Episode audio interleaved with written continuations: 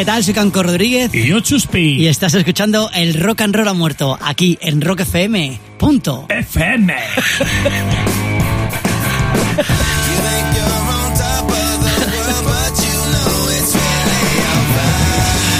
El Rock and Roll ha muerto es un programa en el que intentamos dar visibilidad a esos artistas que consideramos están a la sombra, que no han recibido suficientes aplausos, vítores, mmm, reconocimientos, premios. Y aquí en este humilde y tierno programa de corta duración queremos eh, reconocer su figura. Nosotros los llamamos los Richie Sambora del rock and roll. Y hoy tenemos a un artista... Uf, me, pongo hasta, me, pongo hasta, nervioso solo Oh. pensando pensándolo porque. Se pone porque, colorado. Porque ese es bajista, teclista, productor, compositor y, y, y, estado militando en, en, para mí, la, la, mejor banda de la historia de, de, de, del rock, padres de todo. De todo, de todos los grupos. John Lennon. No, no. Es Roger Glover ¡Hombre! de los Deep Purple.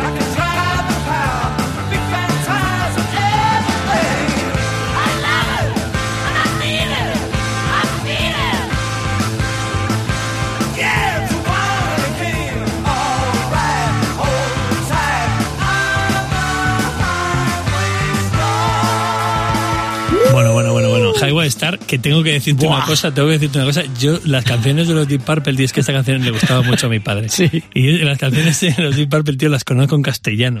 Porque mi padre decía, Estrella en la carretera, hijo, es un temazo. Estrella en la carretera. Chico del tiempo, un temazo. Chico del tiempo, ¿cuál era? Child in Time. O sea, mi padre era, era la polla, tío. O sea, es- me, me, me contaba las canciones de los Deep siempre me hablaba en castellano. Y yo, papá, pero esa cuál es. Y yo buscándola en el disco, joder. No, no la veo. pero- Qué maravilla. Es que me lo veo con todo el estilo, ¿sabes? No, no, no, sí, brutal. Pues mira, tío, este Hambo Sí. para mí es un mítico de, de, de narices, tío. Mr. Glover. Por cierto, el lesbian directo es el tío, el bajista que más veces le he visto cambiar un bajo que tengo eso que decirlo. Eso se llama dinero. Sí, sí, no, no, es acojonante.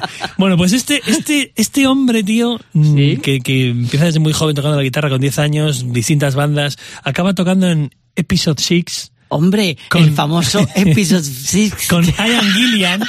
Ian Gillian. ¿Ah, sí? Sí, ya, está- ya eran compañeros en, e- en ese grupo. Y Y aquí empezó The Purple. no, Deep Purple viene, viene de antes. Ya era una banda con cierto éxito, ya habían sacado Ah, ya el éxito Hash, ya, ya habían tenido, Ah, vale, vale, habían vale. grabado varios discos. Muy bien. Pero no estaban muy contentos con el cantante. Ah, Y el, el, el grueso del grupo. y con el bajista tampoco. No, ahora te cuento, ahora te cuento. John Lord, Richie Blackmore, que era un poco el que se elegía como líder ahí, y, y Ian Pais, eh, fueron a ver un concierto de 6. y Estaba ahí viendo a Ian Gillian. Y, y, y, ¿qué hacen? Bueno, pues vamos a ficharle. Y entonces cogen y le dicen, bueno, eh, Ian, queremos que te vengas. Y Ian, "Ah, que no, no me apetece.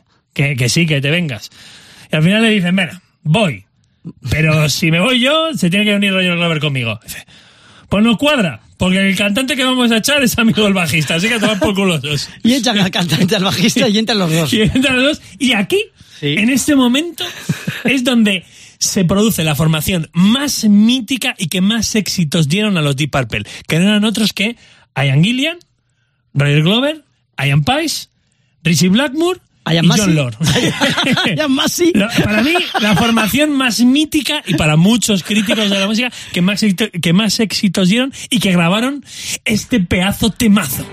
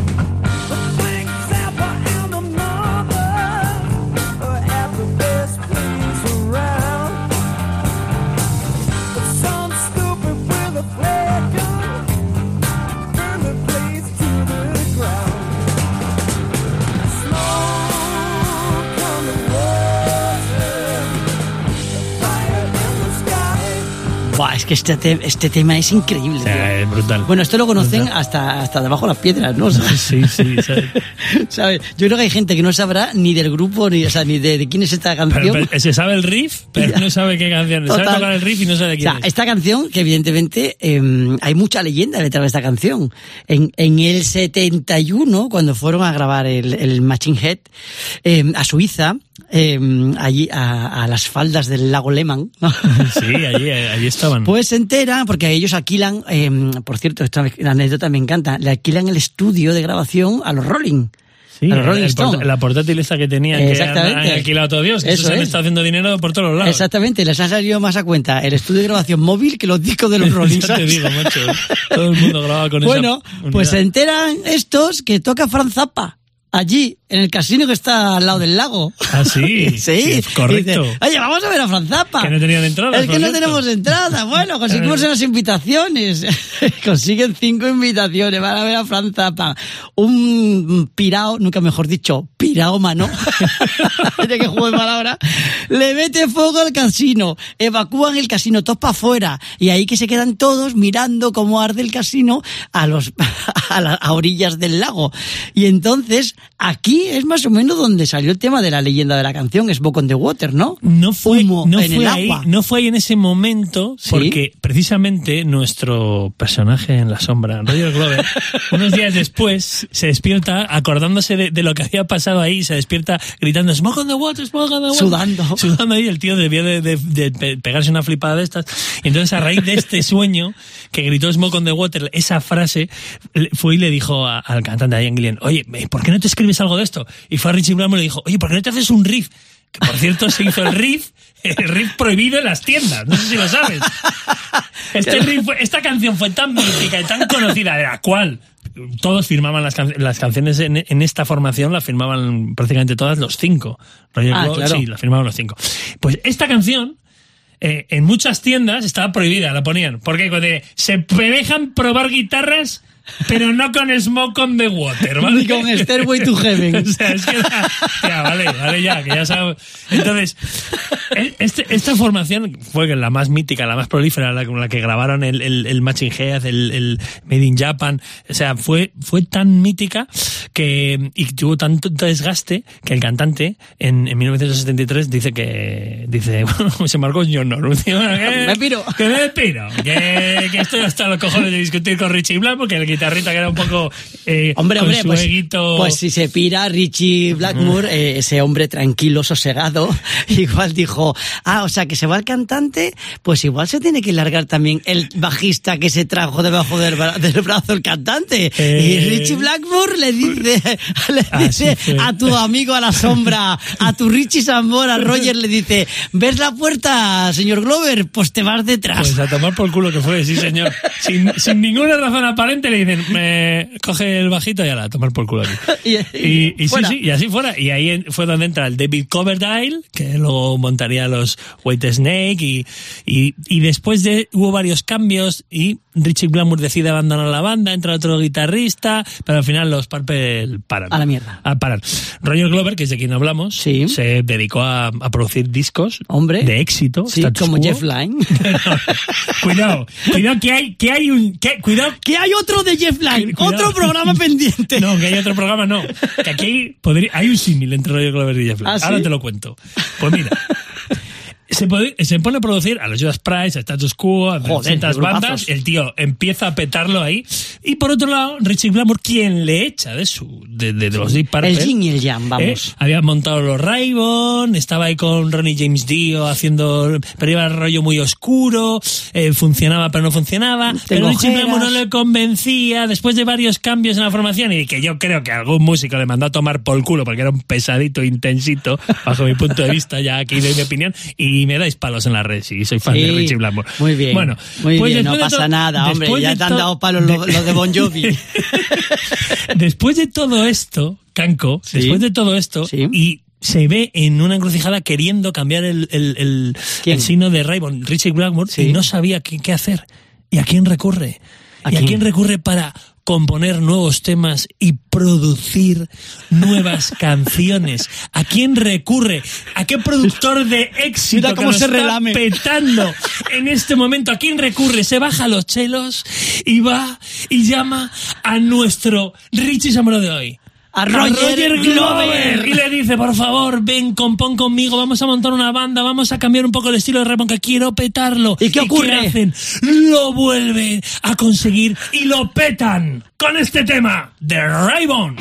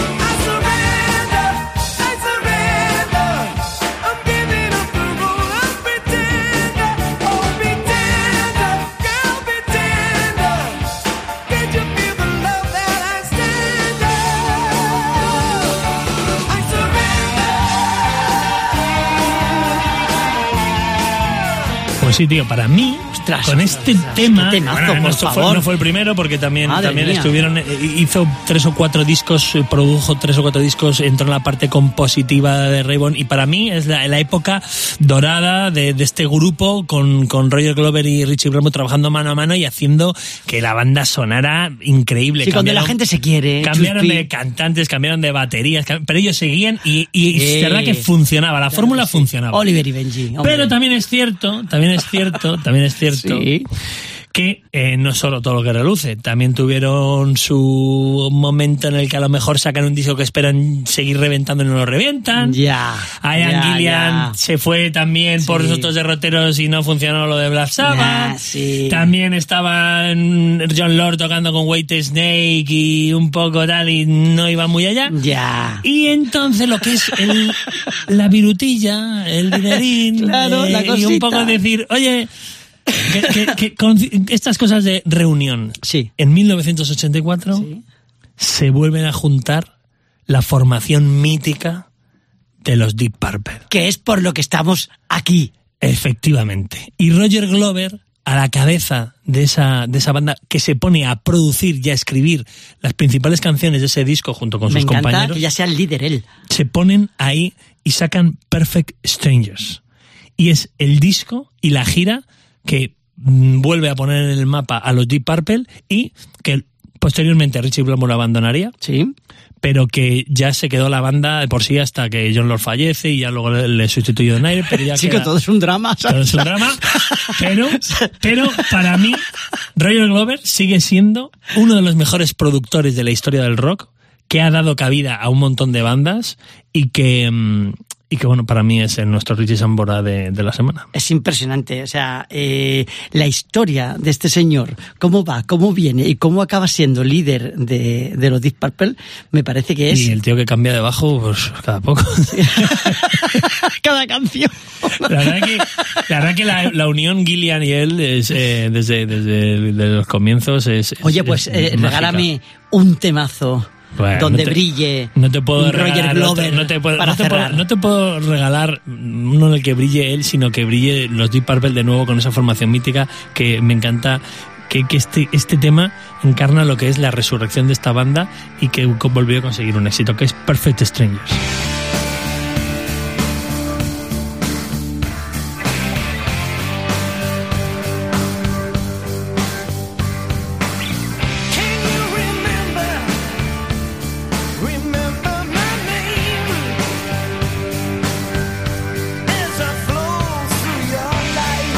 Pues me ha flipado este Richie Sambora de esta semana, Chuspi, eh, evidentemente mm, no conocía ni la mitad de lo que has contado, ni Pues la no, tercera parte, ni, tantos, ni que había tantos Ian.